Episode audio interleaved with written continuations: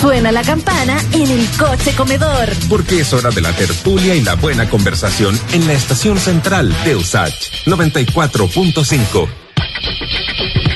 Bueno, es hora ya de tomar contacto con el abogado ex fiscal eh, del Ministerio Público, Carlos Gajardo, para conversar sobre, bueno, lo que se reveló ayer en un reportaje de Chilevisión sobre el financiamiento a través de empresas pesqueras de la candidatura irregular, perdón, de la candidatura a diputado de Sebastián eh, Iglesias en ese tiempo, actual Sebastián Sichel. Esto fue en 2009. ¿Cómo le va, abogado? Bienvenido.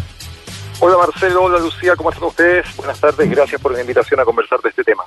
Encantado. A esta hora está hablando el candidato Sichel. A ver si lo tendremos en un ratito, pero por lo menos ahí nuestros colegas nos irán diciendo familia comentando. a ver, y tu entorno estén en el Estado. Y que cualquiera que esté fuera de la trayectoria política no debería participar en política. Y que los independientes no deberíamos estar, o que la gente del mundo de la centro derecha, que venimos de distintos orígenes, no deberíamos participar de ellas. Pero quiero que lo sepan, en esta, en esta candidatura no somos como ellos.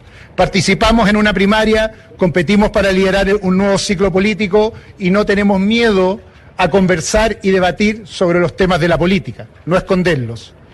Me equivoqué. Y hago un mea culpa. Mi error ha sido enfrescarme sucesivamente las discusiones con los viejos políticos de la oposición.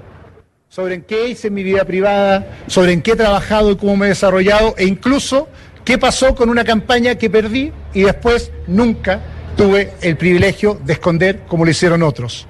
La verdad, estamos, se han ido acostumbrando a hacer una política que se transforma siempre en agresión, odio y rabia. Me he perdido en un debate sin sentido y descuidé lo que me trajo hasta acá. Mi vínculo con las personas, mi capacidad de entender el país en que vivo, mi propuesta por un futuro mejor para los ciudadanos caer en la vieja política que lo que hace es apuntar con el dedo al resto porque es incapaz de escuchando las declaraciones de Sebastián Sichel, candidato a primera vuelta por el conglomerado Vamos por Chile, que ayer además fue sujeto de la difusión de una investigación en torno a su eh, financiamiento, que forma parte, como bien decía Marcelo inicialmente, de, de, lo que conocimos como el financiamiento irregular de la política, cuando él era candidato a diputado en 2009. Fíjate que yo pensé que se iba a referir a eso cuando dijo, me, me equivoqué, mi error fue enfrascarme en peleas eh, que no valen la, pena, de la vieja política. ¿Qué opina usted, Carlos? No, las explicaciones que dé como candidato político, bueno, tendrá que, ver él cómo las, procesa y su sector cómo lo apoya, ¿no?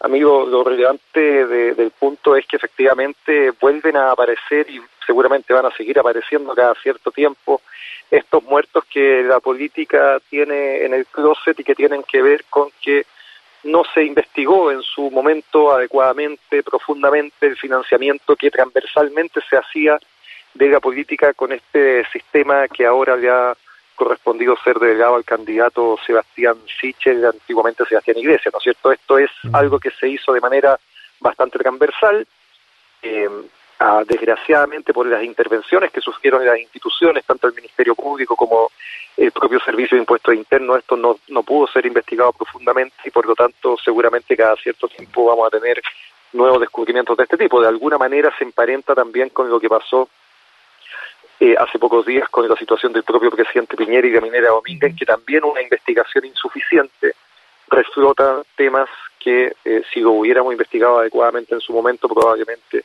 ya estarían despejados. Carlos, esto de ir a solicitarle plata a las empresas, ¿era una mm, cuestión común en ese, en ese periodo? Yo diría que eso fue lo que acreditó la investigación. La investigación lo que demostró es que eh, en una investigación inicial que se realizaba por delitos de carácter funcionario, por posibles delitos de cohecho vinculados a la empresa Penta, por casualidad descubrimos correos electrónicos y boletas que daban cuenta de un financiamiento ilícito a la política con boletas y con facturas ideológicamente falsas. Y en esto que al principio estuvo circunscrito solo a la empresa Penta y mm. solo a candidatos de centro derecha, especialmente de la UDI, eh, luego fue derivando a otras empresas y fueron cayendo como piezas de dominó, ¿no? Eh, SQM, Corpesca, esas tres tuvieron querellas del Servicio de Impuestos Internos y un sinnúmero adicional respecto de las cuales el Servicio de Impuestos Internos nunca se creyó. Estoy pensando en las empresas Copex, Celulosa, las pesqueras, Aguas Andinas, bancos, Ripley, etcétera, eh, las, todas o buena parte de las grandes empresas de nuestro país y además financiaban transversalmente desde la UDI hasta el Partido Socialista. Eh, obviamente esa transversalidad hizo que hubieran intereses comunes para que la investigación no prosperara mm. y así fue como esto se, se le echó tierrita y por lo tanto, por lo mismo, yo creo que cada cierto tiempo vamos a tener reflotes de estas investigaciones. Sí, quería preguntarle antes de que le pregunte a Lucía si alguna de estas personas puede grimir que no sabían de estas solicitudes de dinero a estas empresas fue responsabilidad de los propios candidatos estar al tanto de dónde vienen los dineros o venían los dineros eh, para sus campañas. Porque se puede agrimir que era responsabilidad del Partido Demócrata Cristiano y no del candidato. Claro, solo precisar que eso en relación a la misma declaración que emitió Sebastián Sichel pues. ayer, eh, culpando a la democracia cristiana, diciendo él en esa declaración que él no tenía idea de dónde venían los fondos. O sea, el tema es responsabilidad individual o del partido aquí. Bueno, yo diría que en todos los delitos de este tipo económicos, cuando son tan evidentes que efectivamente sí sucedieron, la respuesta y la defensa más común es decir, bueno, pero yo no sabía, esto se hizo a mis espaldas, ¿no? Eh, es la misma eh, expresión de defensa que ha insinuado también el propio presidente Piñera. Es, eso si sucedió, fue a mis espaldas, yo no lo supe.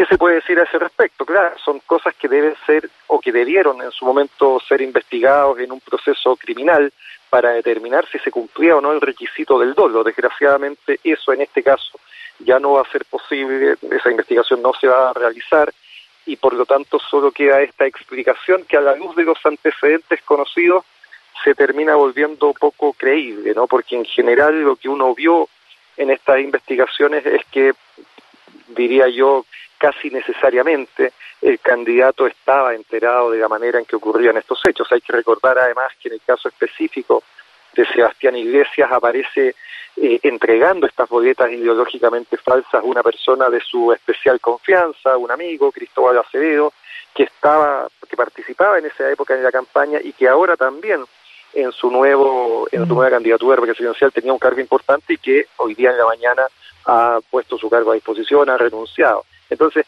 eh, me parece bastante evidente que es difícil sostener una tesis de desconocimiento de la manera en que tu campaña estaba siendo financiada, más cuando incluso ayer se revelaron antecedentes de que con esos dineros se le hacían pagos al propio candidato, ¿no? pagos al propio Sebastián Sichel durante los meses de octubre noviembre por un millón de pesos cada uno y uno de diciembre por 500 mil pesos. Un sueldo. Un sueldo para el candidato, exactamente.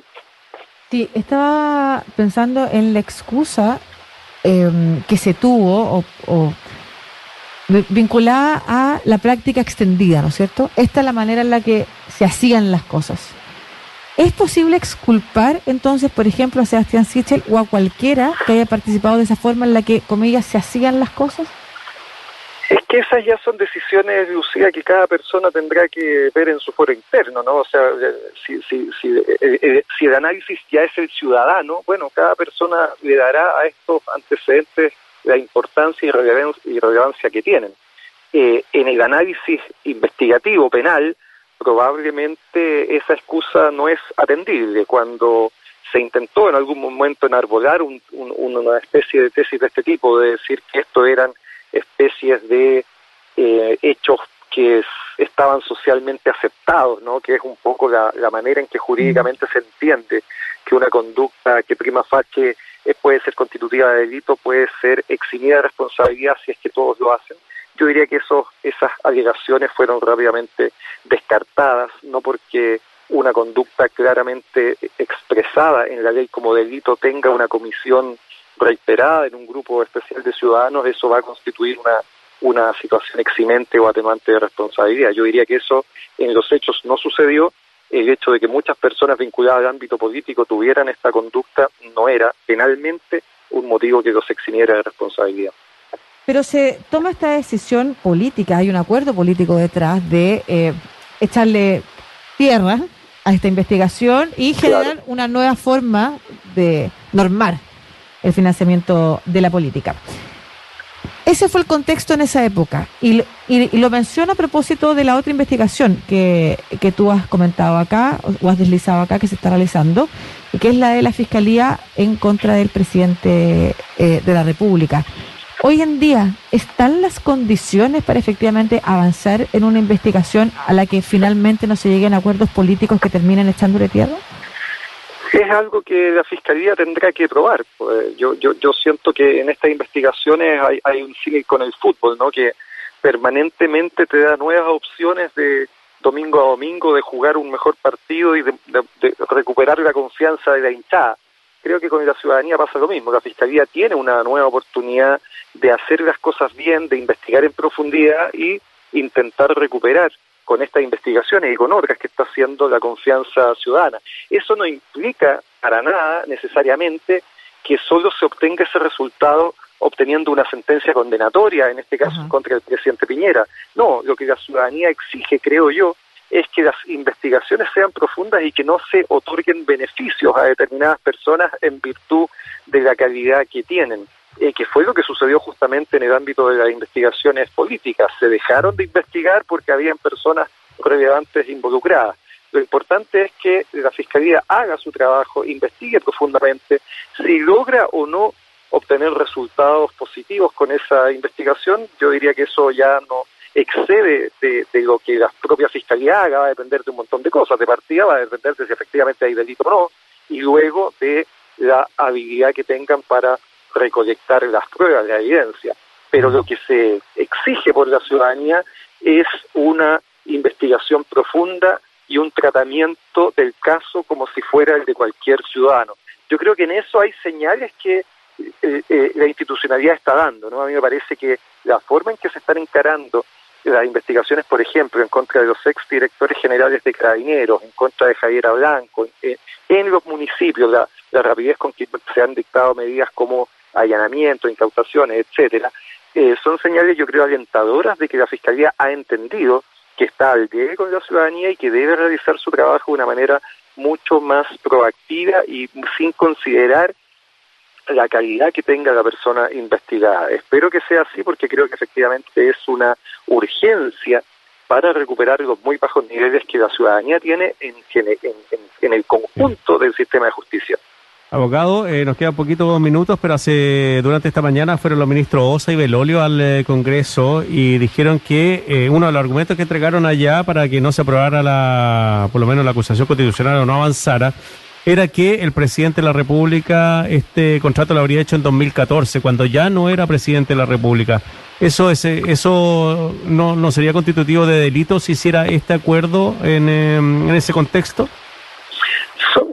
Son temas que tienen que ser investigados. A mí me parece que efectivamente hay varios temas que tienen que ver con la prescripción, ¿no? con la antigüedad que tienen los hechos y todo eso es relevante para el proceso penal.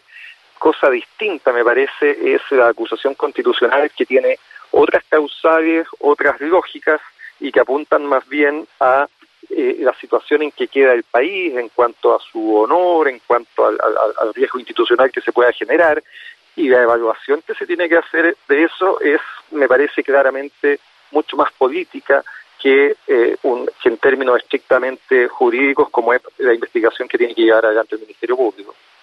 Mm, solo para cerrar, me queda la duda respecto, además, en un momento en el que se está transformando la institucionalidad, si la Fiscalía Nacional es suficientemente autónoma del poder político. Yo creo que por estructura eh, eh, desde el momento en que los nombramientos de las altas autoridades, especialmente del fiscal nacional, depende de un acuerdo transversal que exige dos tercios de los votos de los senadores en ejercicio, eh, por diseño institucional, la Fiscalía está muy vinculada a, al mundo político y por lo tanto los que están interesados en llegar a ser fiscales nacionales seguramente tienen un eh, eh, incentivo establecido por la propia Constitución de no ser especialmente rigurosos en las investigaciones que pudieran afectar al mundo político. A mí me parece que ese diseño institucional es equivocado y creo que es una de las cosas que debiéramos cambiar en la nueva Constitución. El abogado ex eh, fiscal del Ministerio Público, Carlos Cajardo, conversando con nosotros esta tarde. Que le vaya muy bien, abogado. Un abrazo. Que estén muy bien ustedes. Chao, chao. Buenas tardes.